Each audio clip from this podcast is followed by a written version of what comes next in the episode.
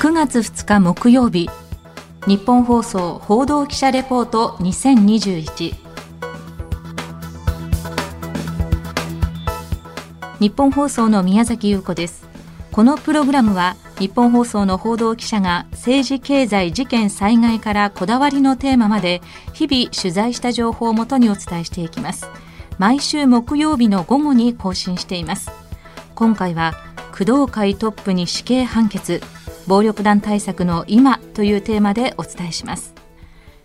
先月8月24日福岡県北九州市に本部を置く特定危険指定暴力団工藤会のトップ総裁の野村悟被告74歳に死刑判決が言い渡されました。ナンバー2で会長の田上文雄被告65歳は無期懲役の判決。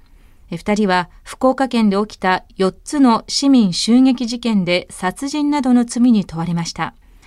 この4つの事件とは、1998年に北九州市で起きた元漁業組合長射殺事件、2012年に起きた福岡県警元警部銃撃事件、2013年に起きた女性看護師死傷事件、2014年に起きた男性歯科医師死傷事件、まあ、いずれも被害者は暴力団関係者ではなく一般の市民です。このように一般市民を相手に数々の凶悪事件を起こしてきた工藤会のトップに今回死刑判決が出されたことで今後組織はどうなっていくのかそして日本の暴力団対策はどうなるのか今日はゲストの方をお招きして詳しくお話を伺っていきます。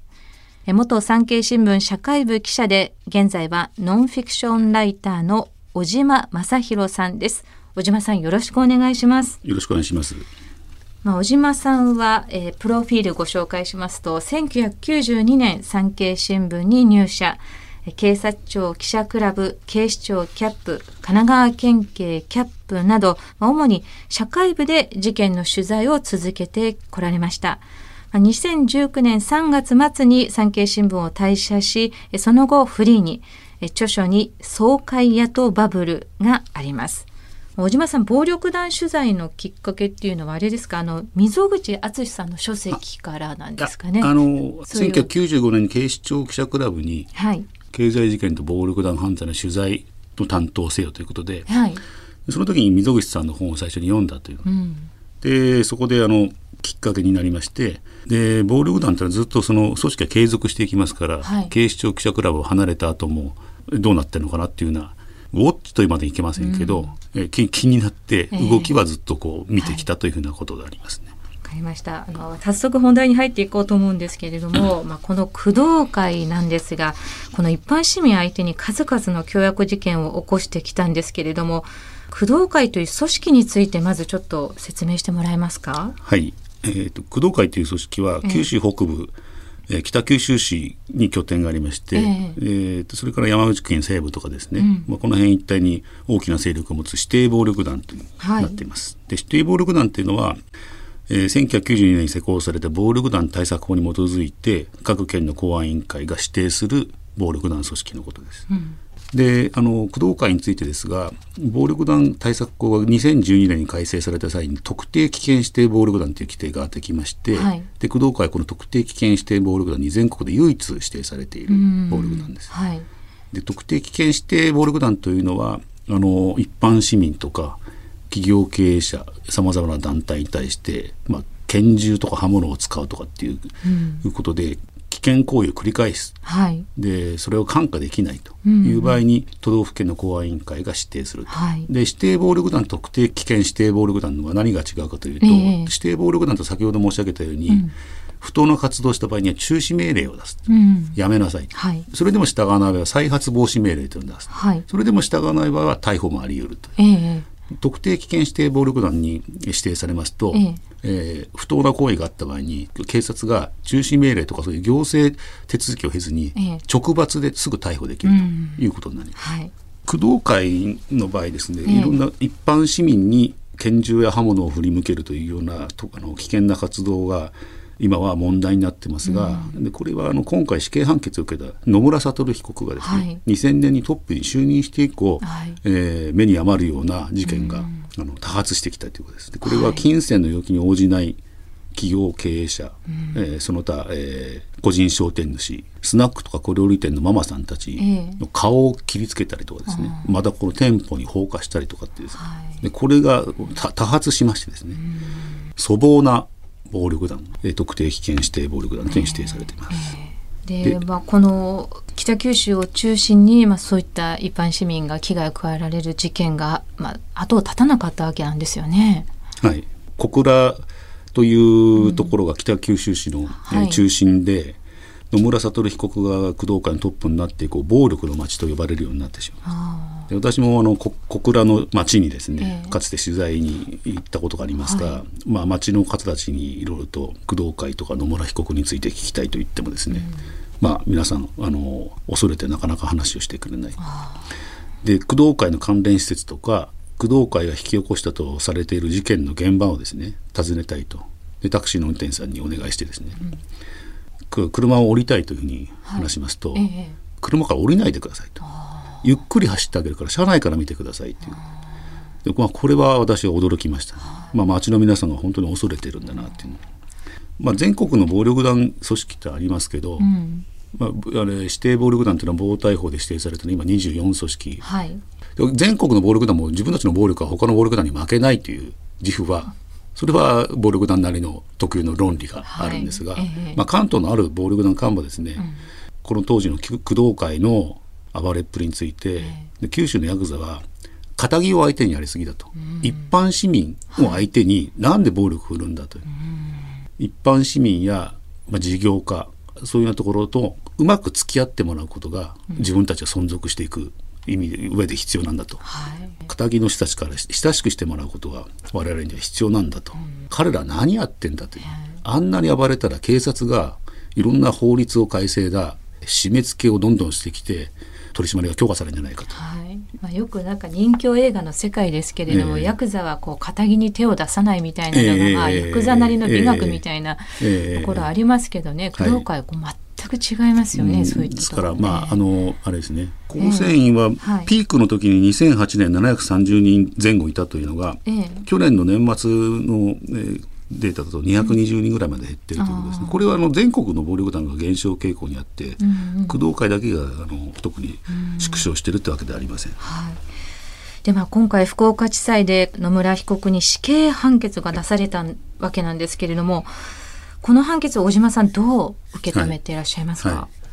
あの先ほど4つの事件のあのご紹介ありましたけど、うん、あの福岡地裁の判決の判断はいずれも暴力団の組織性とか、ええ、指揮命令系統に基づく事件だったと判断を下しました、はい、これはどういうことかというと漁協組合長とかですね、うん、でここではあの港湾工事の利権とか、うん、これについて野村被告が非常にこだわっていたと、はい、利権に加わらせないというふうな判断をした相手に対して、えー、殺害するというようなことは野村被告の承諾がなければ、うん、えー、工藤会の組員としては実行できないと。はい、でさらに判決で特徴的なのが工藤会っていうのは特に組織の統制が厳しいところであると、うんはい、親分の命令を絶対達成しなきゃならないというのはあの特徴的なところがあるということも、判決では結論付けてます。はい当然その野村被告の直接的な関与直接的な証拠というものはなかったわけなんですけれども、まあ、組織の特徴化すると当然、まあ、野村被告の意向なしには、組員は犯行に及ばなかっただろうという、まあ、そういうことが推認できるとい。うところでの、まあ、死刑判決だったわけですよね。はい。はい、何もかもが野村被告の、えー、意向によって実行されるというようなことですね。うん。まあ、今後ですね、まあ、トップがまあ不在という状況が続くわけなんですけれども、はい、工藤会、まあ、組織として今後どうなっていきそうなのか、それから裁判所に対する報復なんてものも心配されてるんですけど、はい。はい、そのあたりどう見てますか、あの今回の判決で閉廷直前にですね、ええ、野村被告が裁判長に向けてあんた生涯後悔するぞと言い放ったと。裁判所に対する恫喝だと受け止められています、はい、工藤会全体減少傾向ですけど、はい、まあ、野村被告という親分に対する忠誠心がある組員というのは少なくないと思います、ね、えーあんた生涯後悔するぞっていうのはこれはニュースで伝わると、うん、本人も分かった上で発言していってこれは自分の子分たちへのメッセージだと思うんですね、はい、自分を死刑にした裁判所に対して分かってるなというふうな指示とも受け止められるかね今回の裁判長は今東京高等裁判所に移動してます、ええ、東京の裁判官の官舎に住んでると思いますが、はい、まあ、もう早速警視庁が身辺警護に当たっていることですね。まあ、これまでのこの工藤会の組織性からすると当然その組員がまあこのトップの言葉を忖度して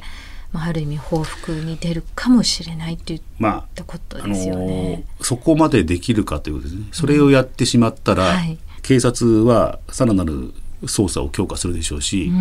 うん、司法院に対する挑戦というのは国会の挑戦みたいなことになりますから、はい、まあ国としても何かしらの、えー、対処をするでしょうし、うん、おそらくも世論が全く風当たりが強いところじゃないでしょうね。はい、でそこまでなまでやってしまうと、えー、あの今まで工藤会に協力していた警察の意向を無視した、うんはい、まあそれなりの利益提供をしていた人たちとかですね、うん、そういう人たちもいっぺんに離れてますね。うんだからまああの日々の食事にも困るような状態にまでなってしまうんじゃないかとそこまでやるかどうかっていうのは分かりませんけど、ね、今その暴力団の現状とその警察の暴力団対策って